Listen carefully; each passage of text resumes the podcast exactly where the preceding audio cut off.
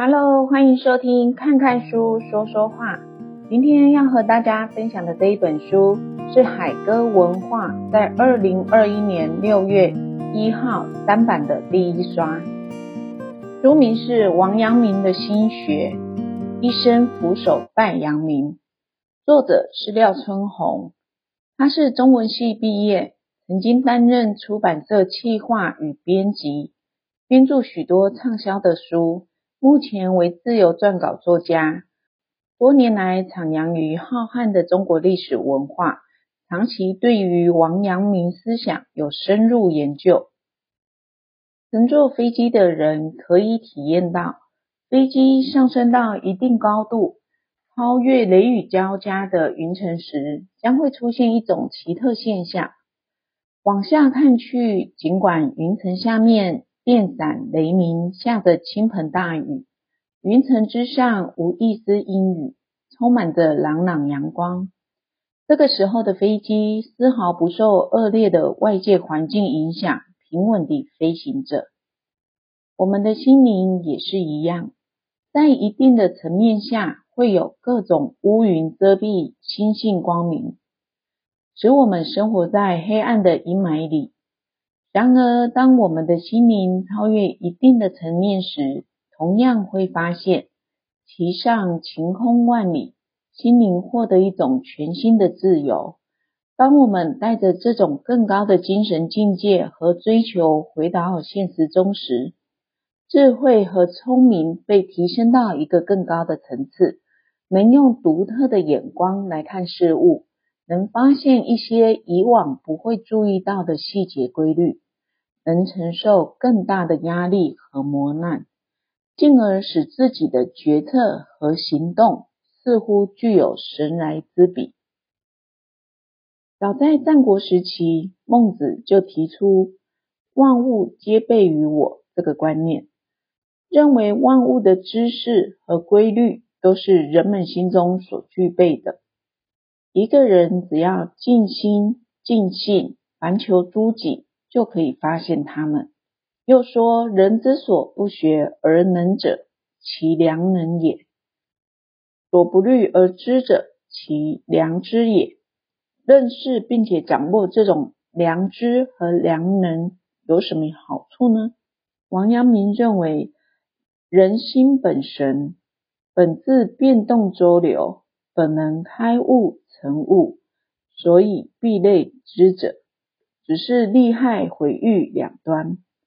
如果我心不动，以顺万物之自然，只是独机神印，就能够发挥良知妙用。在他看来，人们的心本来就有神奇的作用，如行云流水般变动流转于万事万物之中。反映各层次事物的客观规律。如果人们可以静下心来，就能发现其中的规律，而把事情完成的十分完美。我们心灵的能力之所以没有被发挥出，是由于它被各种诋毁和赞誉等利害关系遮蔽。如果可以摒弃自我的束缚，保持我心不动。顺应万物之自然，对待各种事情，心灵就能根据其客观规律，做出自己精准的判断，将别人看似异常神奇良知妙用发挥出来。虽然人们心中包含无穷的智慧，具备认识万物的知识与规律的能力，但是这种智慧和能力，不是明白地摆在那里，因为每个人的心中虽然都有一个深藏的宝库，潜力无穷，但是由于我们的心灵早已为物欲、私欲、人欲所蒙蔽，致使人们无法挖掘出自身的潜能，并且将其发挥出来。也就是说，如果一个人的心灵，为自我和物欲蒙蔽，不仅无法获得那种本能的智慧，就连基本的观察判断能力也会丧失。为了获得这种高层次的智慧和能力，必须要进行自我思想锻炼及正心修神。正确认识自己与天地自然的关系，是获得更高智慧的前提。古人云：“不畏浮云遮望眼，只缘身在最高层。”只有心灵达到一定的高度，才可以看到更深更远的地方。心境提高了。智慧与能力和素质也会随之提升。然而，要让心灵达到一定的高度，人们要以一颗虚静清明的心去认清思考人生。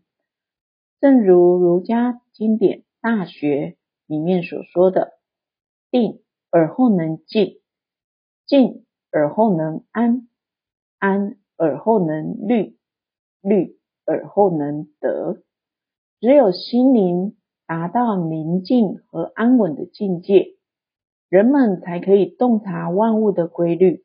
这个时候，考虑问题才会周详，处理事情才会完善。正如王阳明所劝诫的：“放松你的心，使你充盈的天理，立刻就会出现在眼前。”因为真正的生活在内心，一切斗争皆是心战，内心的强大才是真正的强大。点亮一盏心灯，释放内心的光芒与力量，就可以修得一颗强大的内心。在浮躁的社会中，独享一份宁静，此心不动，随机而动，进而获得内心的充实与幸福。自古以来的圣人都在讲述一个真理：心为天地万物之主。王阳明也不例外，因而他才说出其发窍之最精处是人心一点灵明，并且在此基础上开创心学。因此，我们不能小瞧自己的内心，它充满人类最真实的渴望。也隐藏众多不为人知的力量。洞悉心的力量，我们将会从心中获取人生的幸福。爱问：至善只求诸心，恐与天下事理有不能尽。先生曰：心即理也。天下又有心外之事，心外之理乎？一天，王阳明的妹夫兼得意门生徐爱问了一个问题。他说：“只在心中探求至善，恐怕不能完全阐明世上万事万物的道理吧？”对此，王阳明回答：“心就是天理，天理都在心中。”世上哪里还有存在于人心之外的事物和道理呢？心即理，心外无物，这是王阳明心学的核心思想。对心外无物这个问题，王阳明和好友同游南郑的时候，有一段著名的对话。朋友指着岩石中的一棵花树。然后问：天下无心外之物，如此花树在深山中自开自落，与我心一何相关？王阳明回答：你未看此花时，此花与奴心同归于寂；你来看此花时，则此花颜色一时明白起来。便知此花不在你的心外。可见，在王阳明看来，世界上一切问题都可以在自己的心上得到答案。正如他在《咏良知》的诗中写的：“人人自有定盘针，万化根源总在心。却笑从前颠倒见。”枝枝叶叶外头寻，因此心成为一种巨大能量的象征。例如美国著名作家路易赫在书中写的那样：“我相信每个人的身上都有一种力量，这种力量可以帮助我们拥有健康的身体、美好的友谊、美妙的事业，给我们带来各种各样的成功。首先，我们要相信这种力量的存在。”然后释放一些不必要的障碍和生活方式，深入内心去感受这种力量，因为他知道什么对我们是最好的。如果我们愿意把生命交给至高的爱和支持我们的力量，就将拥有成功并且充满爱的生命。现代的脑科学、心理学、生理学认为，人类的潜意识里蕴藏着巨大潜能，但是不同程度地被各种消极心态所形成的自我压抑着，使得这些潜能在平时无法显现。但是如果人们的心理处于特定的状态下，压抑潜意识的消极因素解除了，内在的无穷潜能就可以激发出来。有一位著名的心理学家曾经做过一个实验，一个运动员的握力经由测量测出是一百磅，他在常态下调动全身的力量也无法使指针突破一百磅。一个高明的催眠师将这个运动员催眠到丧失自我的深层意识状态，然后告诉他。你拥有非常强大的力量，你的力量之大，连你自己也会吃惊。当运动员在潜意识里接受了这个观念以后，再一次测量握力的时候，他非常轻松地使指针突破一百一十磅。过程中，催眠师并未给他任何外界的实际力量。更没有给他服用兴奋剂等药品，只是将他导引进入一种丧失自我的状态中，让他的心灵深处的意识接受一个他拥有强大力量的观念，就让他把自身的潜能发挥出来。实际上，那种强大的力量和基本能力始终存在于他的心性之中。可见。只排除旧的自我意识干扰，就可以发挥真正自我的力量。真正做到这一点，就会发现自己是一个强大的人。这就是人们经常说的，内心强大才是真正的强大。现在很多人过于追求金钱、地位、名利等身外之物。忘记自己的心也需要一种高度。有时候，人们把那些可以帮助自己成功的学问，当作让心灵强大的法宝，但是成效甚微。原因就在于人们对这些大人物的模仿未得其精髓，只学其形，未学其神。说穿了。如果没有经历和那些大人物一样的心路历程，只是模仿他们的行为是没有用的。这也进一步论证心的重要性。所以，人们在处理任何事情的时候，最好的方式就是全心探究其本，在问题本身发掘内在联系。这样一来，心性内在的巨大力量将会帮助我们发现规律，找出答案，解决人生中现实问题。人之心体本无不明，而气居物闭，先有不昏。今必日穷天下之理，而不知反求诸其心，则凡所谓善恶之机、真妄之辨者，则无心之良知。亦将何所致其体察乎？王阳明认为，人心的本体原来是明白清楚的，可是由于气量的拘束和物欲的蒙蔽，逐渐变得昏暗模糊。如果人们只是想要穷尽天下万事万物的道理，却不向自己内心探求，舍弃自我的良知，本心被蒙蔽，就看不清善恶的原因，无法体察到真假的异同。只有蒙蔽本心的那些物欲被清除，让本心恢复纯明，才可以真正激发内心的巨大能量。这就要求人们的内心回归到淳朴自然的状态。回到出来世间时头脑空空的初心之境，具体做就是重返童心，做回心灵上的儿童。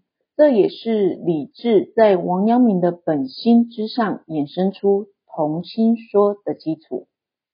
关于童心，继承王阳明思想的明代哲学家李治，首先做出了以下的解说：夫童心者，真心也。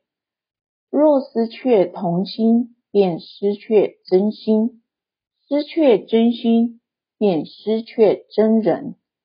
在他看来，所谓童心，也就是人类在最初未受外界任何困扰时，一颗毫无造作而绝对真诚的本心，不掺杂任何虚假的纯真。是人类内心中的一念之本，是瞬间的天真。如果失去童心，就是失去真心；失去真心，也就失去做一个真人的资格。人们如果不以真诚为本，就永远丧失完整的人格，内心的巨大能量也就被压制了。儿童是人生的开始，童心是心灵的本源。心灵的本源怎么可以遗失呢？但是确实有许多人遗失童心。当人们初临世间的时候，只是一个头脑空空的婴儿，只懂得饿了要吃，困了要睡。他们不懂得男女之间的色欲，不懂得功成名就和家财万贯的荣耀，他们什么都不知道。以一颗纯真的初心，新奇地观望着这个世界，享受这个世界带给他的每一丝欢乐。随着人们逐渐长大，原本纯洁的心沾染上世俗的尘埃。在人们的启蒙时期，透过耳闻目睹，会获得大量的感性知识；长大之后，又学到更多的理性知识。这些后天得来的感性文件和理性道理，如果进入人们的心灵，童心也就失落了。久而久之，听到和看到的道理和文件日益增多，所能感知和察觉的范围也日益扩大，进而明白美名是好的，就千方百许地去发扬光大。知道恶名是丑的，就挖空心思地来遮盖掩饰，这样一来，童心也就不复存在。如果失去童心，说出的话也是言不由衷，参与政事也没有真诚的出发点，写的文章也无法明白畅达。一个人如果不是胸怀美直而溢于言表，具有真才实学而自然流露，从他嘴里连一句有道德修养的真话也听不到，因为童心已失，后天得到的文件道理已经进入心灵。当你用虚假去面对世界时，世界回应的也只是虚假，因为人们如果以虚假为本，一举。一动也就无不虚假，由此去对假人说假话，正是投其所好；跟假人说假事，肯定信以为真；给假人谈假文章，必然赞赏有加。这真是无处不假，就无所不喜。满天下全是虚假，俗人哪里还分辨得出真伪呢？在这个虚假的世界里，看不到真相的人们，难免做出错误的决定，走上错误的道路。做出错误的事情，而这一连串错误所累积而成的人生，必将痛苦不堪。想要摆脱虚假而痛苦的生活，必须找回童心。从此时此刻起，开始重返童心，真实地面对自己，面对世界。知者行之始，行者知之成。圣学只一个功夫，知行不可分作两事。在王阳明看来，认识是实践的起点，实践是认识的成果。圣人的学问只是一个功夫，认识和实践不能当做两件事情。王阳明强调知与行的统一。所谓知，就是对事情各方面的思考与了解，只有思考明白和了解清楚，才可以开始行动。所谓行，就是将那些思考明白和了解清楚的东西付诸实践，才可以有所成就。王阳明指出，圣人之学是身心之学，其要领在于体悟实行。不可将其当作纯粹的知识，只留于口耳之间。然而，自古以来，大多数人都把知和行看成两件事情。例如，人们经常说“三思而后行”，意思是要思考在前，行动在后，必须经过周密的考虑，才可以有所行动。认为如此才可以取得最好的效果。三思而后行，确实是对冲动气盛的年轻人最好的劝谏，因而备受世人推崇。人们相信，经过深思熟虑的决定才是最好的，经过反复思量的行动才可以顺利地进行。不幸的是，因此而形成一种。重思考而轻行动的风气，或许是过于谨慎，过于追求万无一失。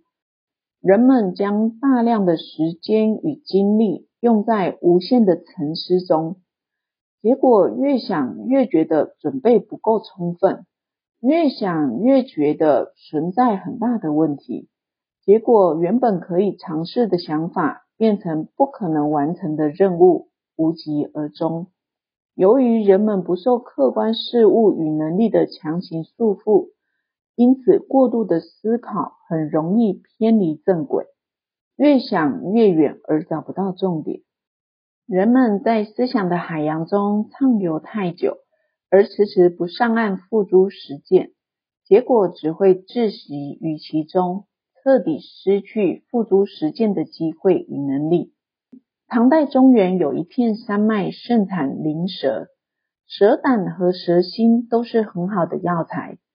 虽然蛇毒剧烈，见血封喉，可是为了赚钱，仍然有很多人不惜冒着生命危险去捕蛇。有一天，三个从南方来的年轻人来到附近的村子，准备进山捕蛇。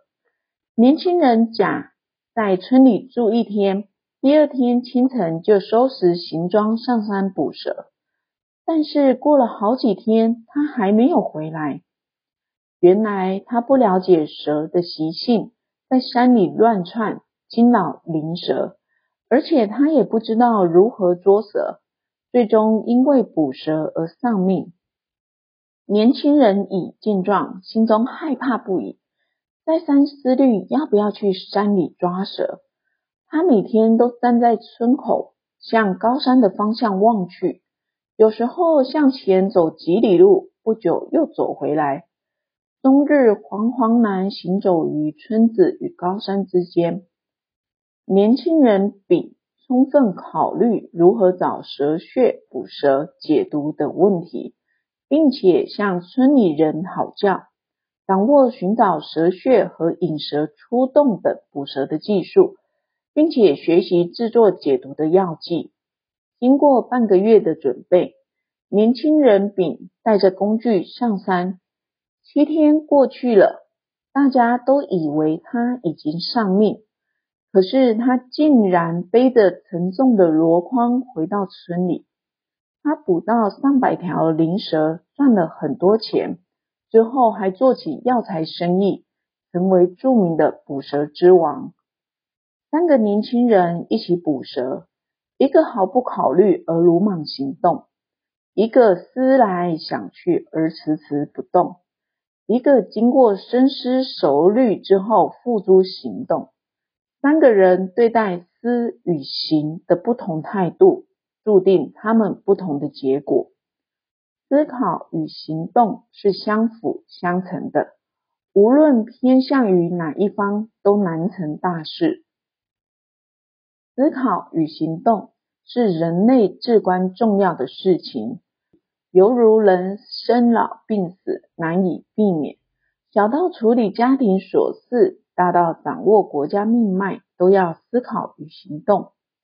多加思索的行动和多番思虑却不见行动的人，轻则败家，重则亡国。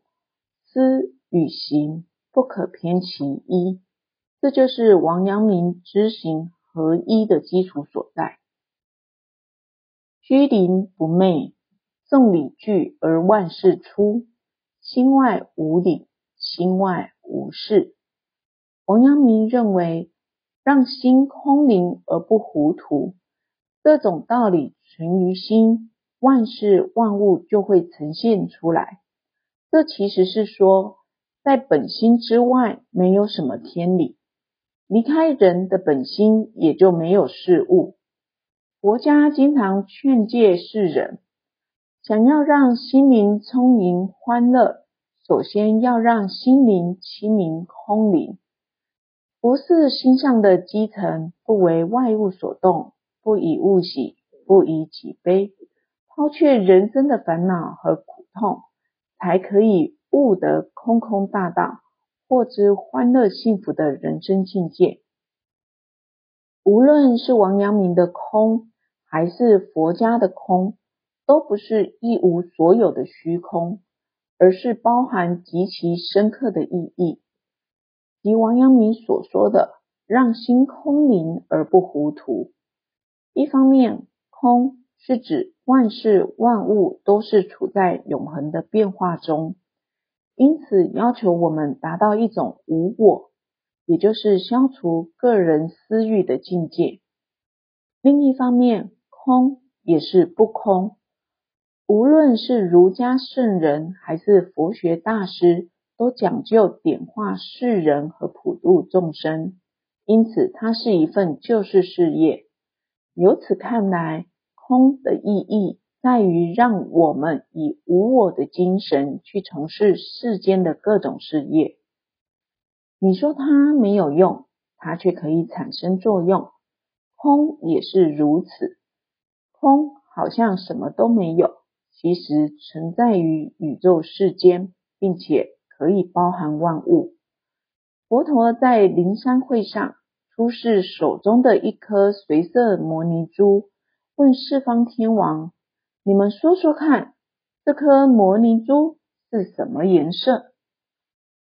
四天王看以后，各说是青、黄、红、白等不同的色泽。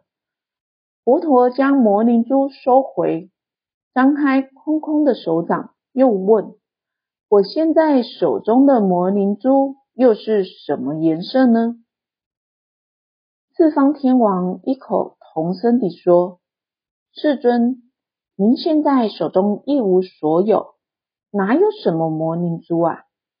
佛陀说：“我拿世俗的珠子给你们看，你们都会分别它的颜色。”但是真正的宝珠在你们面前，你们视而不见，这是多么颠倒啊！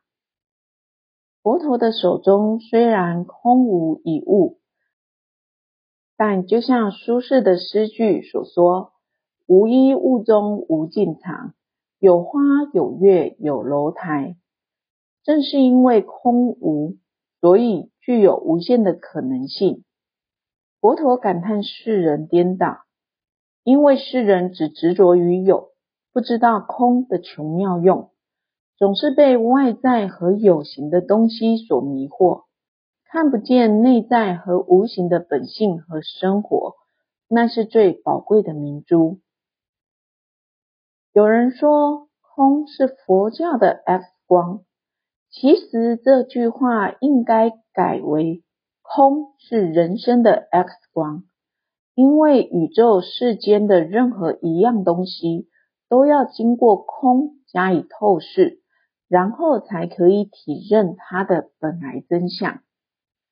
空是从内心深处摆脱周遭的羁绊，进入心无旁骛的至高境界，是踏上心灵的解脱之路。